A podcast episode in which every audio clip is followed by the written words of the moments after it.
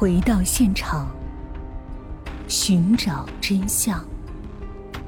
小东讲故事系列专辑由喜马拉雅独家播出。在八月份，卡拉再次邀请这名女孩到家中过夜。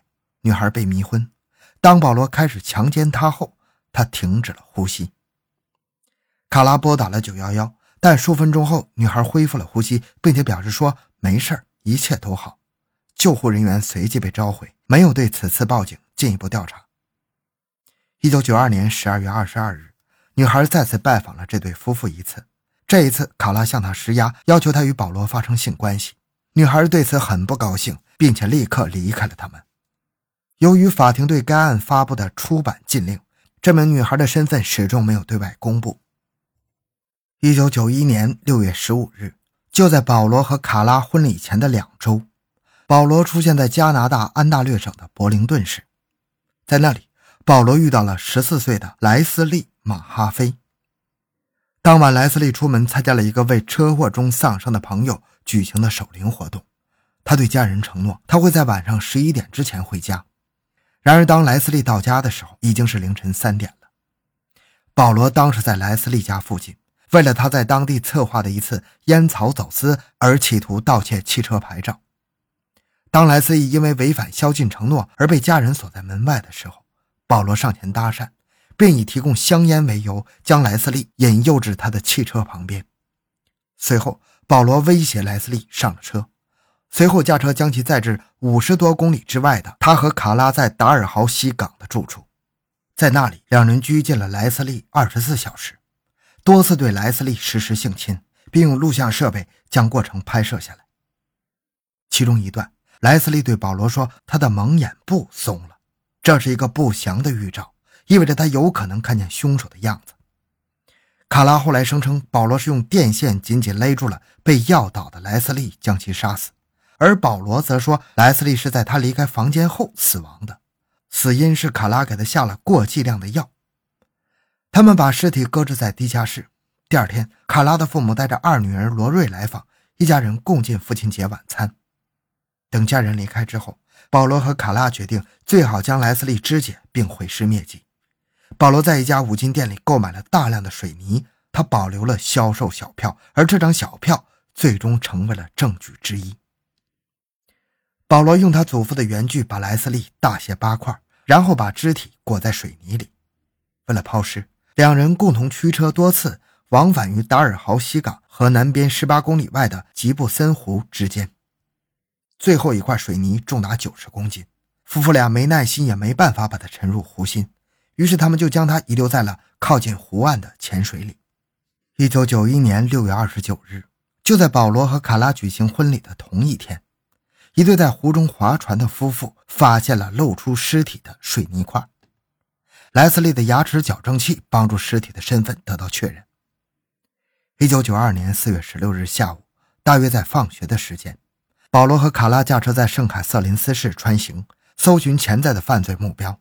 那一天正是复活节前的星期五，街上仍有一些在回家途中的学生，但总的来说，街道还是比较空旷的。当二人经过市区北边一所叫做圣十字中学的天主教学校时，他们盯上了。克里斯汀·弗瑞奇，当时十五岁的克里斯汀正快活地走在回家的路上。两人将车停在旁边的教堂停车场。卡拉走下车，手里捏着一份地图，佯装迷路，需要帮助。趁克里斯汀低头看地图的时候，保罗从他身后抄上来，用一柄刀子胁迫克里斯汀坐进副驾驶的位置。卡拉从后座揪住女孩的头发，控制住了克里斯汀。克里斯汀每天都按时放学回家，路上大约花费十五分钟，以便到家里照顾他养的狗。因此，当他没有按时到家，克里斯汀的父母立刻明白他遭遇了不测，并随即通知了警方。尼亚加拉警方在二十四小时之内就组织起队伍，沿着克里斯汀放学的路线开始搜索，同时亦有多名证人证实目睹了这起绑架。此外，在停车场，警方还找到了克里斯汀的一只鞋子。更使得这起绑架案受到了严肃的重视。整个复活节周末，保罗和卡拉都用来折磨、强奸和击奸克里斯汀，并拍摄了大量的录像带。在后来的审判中，检察官指出，保罗从一开始就计划杀害克里斯汀，因为他们始终没有给克里斯汀蒙眼，他完全看得清二人的面貌。四月十八日，保罗出门买披萨的时候被凯瑞认出来，后者曾在几个月前被保罗尾随过。凯瑞向警方举报，然而他的举报被警方忽视了，由此克里斯汀被解救的希望完全破灭了。由于夫妻二人计划复活节与卡拉的家人聚餐，因此他们需要在出发之前解决掉克里斯汀。两人都指控对方下的手。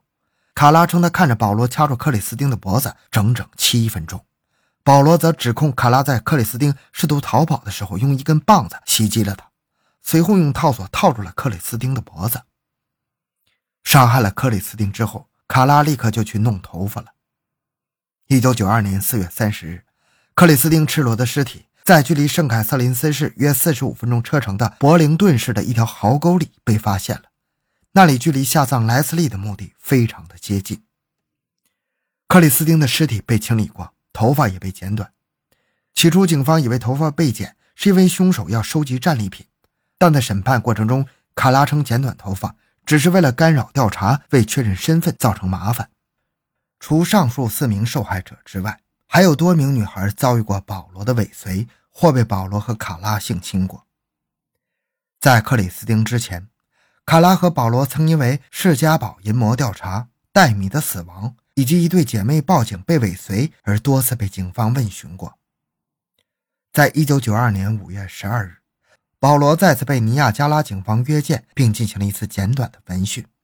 虽然保罗提到他曾被怀疑是释迦堡淫魔，但两名警官依然认为他不符合疑犯的特征。三天之后，律斯代特别小组开始调查莱斯利和克里斯汀谋杀案。与此同时，保罗和卡拉申请将他们的姓从伯纳德和霍姆尔卡改为蒂尔，这个名字是保罗取自1988年的电影《刀锋冷》。中的大反派，该角色也是一名连环杀手。到了五月末，约翰·莫泰尔，一名斯莫尼斯兄弟和保罗的熟人，也举报说保罗·伯纳德可能是一名谋杀案的嫌疑犯。一九九二年十二月，法医学中心终于开始检验保罗一九九零年十一月就提交的 DNA 样本。从一九九二年春天起。尽管卡拉积极参与保罗的犯罪行为，保罗还是开始对卡拉实施家暴，但是卡拉一直不肯离开保罗的身边。一九九二年十二月二十七日，保罗·伯纳德用一支手电筒殴打了卡拉的四肢、头部和面部。一九九三年一月四日，回到工作岗位的卡拉宣称，他的多处淤伤是一起车祸所致。卡拉的同事疑心重重地告知了卡拉的父母此事。卡拉的父母坚持让卡拉从他和保罗的家里搬走。之后，卡拉曾返回家里，疯狂地寻找物品。父母最终带卡拉去了医院，他的伤势被记录在案。他在向尼亚加拉警方的陈述中称自己受到家暴，并申请对保罗提起诉讼。保罗被逮捕，但很快他就被自己担保释放了。随后，一位朋友发现了保罗的自杀遗书，并加以干预，而卡拉搬到了布兰普顿市，与亲戚居住在一起。一九九三年二月，在保罗提供的 DNA 样本二十六个月之后，多伦多警方得到检验结果，保罗·伯纳德的 DNA 与释迦宝淫魔相吻合。警方立即将其置于二十四小时的监控之下。一九九三年二月九日，多伦多反性侵调查组约谈了卡拉。卡拉避而不谈对保罗的奸杀案怀疑，只申诉他对他的家暴行为。当晚。卡拉在家中对他的姨和姨父承认了保罗就是释迦宝淫魔，还有他们与莱斯利和克里斯汀奸杀案都有关系，以及他们两个把强奸过程都拍成了录像带。与此同时，警方也重启了对戴米之死的调查。一九九三年二月十一日，卡拉会见了尼亚加拉瀑布城的律师乔治，并提起了录像带。一九九三年二月十三日。夫妻俩的更名申请得到通过。第二天，律师乔治约见了刑法办公室的主管穆瑞。卡拉的律师沃克以卡拉受到家暴为由向当局施压。西格回答乔治，考虑到卡拉在犯罪中参与的程度，完全豁免是不可能的。一九九三年二月十七日，反性侵小组和绿丝带特别小组警探以多重谋杀指控逮捕了保罗·伯纳德，并且拿到了搜查证。由于证明保罗与谋杀相关联的证据不充分，搜查证的搜索范围十分有限。例如，搜查证中没有列举到的证物或警方预料之外的证物不得移动。警方所找到的所有录像带必须在保罗的家中播放。对房屋的破坏要降到最低，警方不得破坏墙体搜查录像带。对房子的搜查以及对搜查证内容的不断补充持续了七十一天。到了一九九三年的四月三十日，搜查证到期，警方搜索到的唯一一盒录像带只有一段简短的卡拉为无名女人口交的片段。一九九三年五月五日，律师乔治接到通知，政府同意。给予卡拉十二年刑期作为合作交换，他有一周的时间考虑。若卡拉拒绝协议，则政府将指控他两起一级谋杀罪、一起二级谋杀罪和其他数项罪名。乔治接受了协议，而卡拉也在之后表示同意。一九九三年五月六日，保罗写信指使他的律师肯进入家中，转移六盒藏在浴室里的八毫米录影带，并要求律师不要观看。一九九三年五月十四日，卡拉与政府达成最终协议。他开始在警方的调查中提供他的将自己描述为遭受家暴而被迫协作的受害人的证词。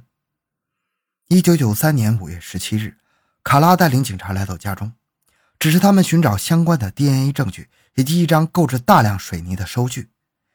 正是这张收据将保罗和莱斯利谋杀案联系在一起。一九九三年五月十八日。卡拉被指控两项误杀罪名，保罗被指控两起，均包含了绑架、非法拘禁、恶性性侵害和一级谋杀的罪名，另有一项分尸罪名。无巧不成书的是，恰恰在同一天，保罗的律师穆瑞观看了那些录影带，穆瑞决定留下这些录像带作为在保罗的审讯中指控卡拉的证据。到了1993年10月。保罗的两名律师穆瑞和麦当劳审阅了超过四千件的政府文件。穆瑞开始担忧自己扣留录像带的行为。一九九四年夏天，穆瑞开始关心起关于他扣留录像带和他身为保罗的代理律师的伦理问题。他咨询了自己的律师奥斯丁，后者则向加拿大律师协会咨询专业建议。一九九四年九月十二日，奥斯丁出席了保罗的审讯。并将律师协会对穆瑞的建议告知了安大略法院。律师协会建议穆瑞封存录像带，并将其移交给审讯保罗的法官。之后，律师协会进一步建议穆瑞将自己的身份变更为保罗的法律顾问，并要告知保罗的上述行为。后来，代替穆瑞成为保罗辩护律师的约翰以及检察官罗森坚持录像带应首先交由被告方保管。于是。穆瑞将录像带和简要说明交给了罗森，后者将录像带扣留了两个星期之后，决定把他们交给检察官。如此重要的证据，竟然在这么长的时间被扣押而没有交予警方，引起了公众的愤怒。尤其是后来被揭示出卡拉在保罗犯罪行为中充当了积极协助的角色。除了部分音频，录像带的绝大部分内容未被公布。更有甚者。保罗始终声称，虽然是他强暴和折磨了莱斯利和克里斯汀，但杀害二人的却是卡拉。从录像带被发现后，关于卡拉是积极从犯的说法就不胫而走。公众对于卡拉在罪行中扮演的角色怒不可遏，而卡拉和检方达成的协议，此时看来也成为了笑话。然而，根据协议，卡拉已经提供了足够的证据，政府最后认为不应该撕毁协议。保罗因为谋杀和性侵犯。被判为终身监禁，卡拉因为误杀罪被判了十二年监禁。两千零五年，卡拉出狱，随后在魁北克省安家结婚并育有一子。两千零七年，加拿大媒体接到爆料说，卡拉与丈夫及妻子离开了加拿大，前往了安德烈群岛，并将名字改为卡拉林恩·蒂尔。二零一一年十月，加拿大国家邮报称。卡拉返回了加拿大，并居住在蒙特利尔，再次结婚，并生育了三个孩子。好了，这个案件讲完了。小东的个人微信号：六五七六二六六。感谢您的收听，咱们下期再见。